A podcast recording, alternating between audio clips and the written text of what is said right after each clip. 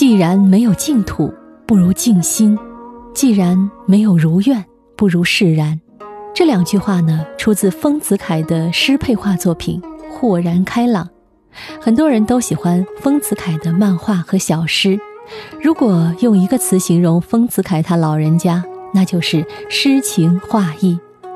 他曾在诗里写道：“你若爱，生活哪里都可爱；你若恨，生活哪里都可恨；你若感恩，处处可感恩；你若成长，事事可成长。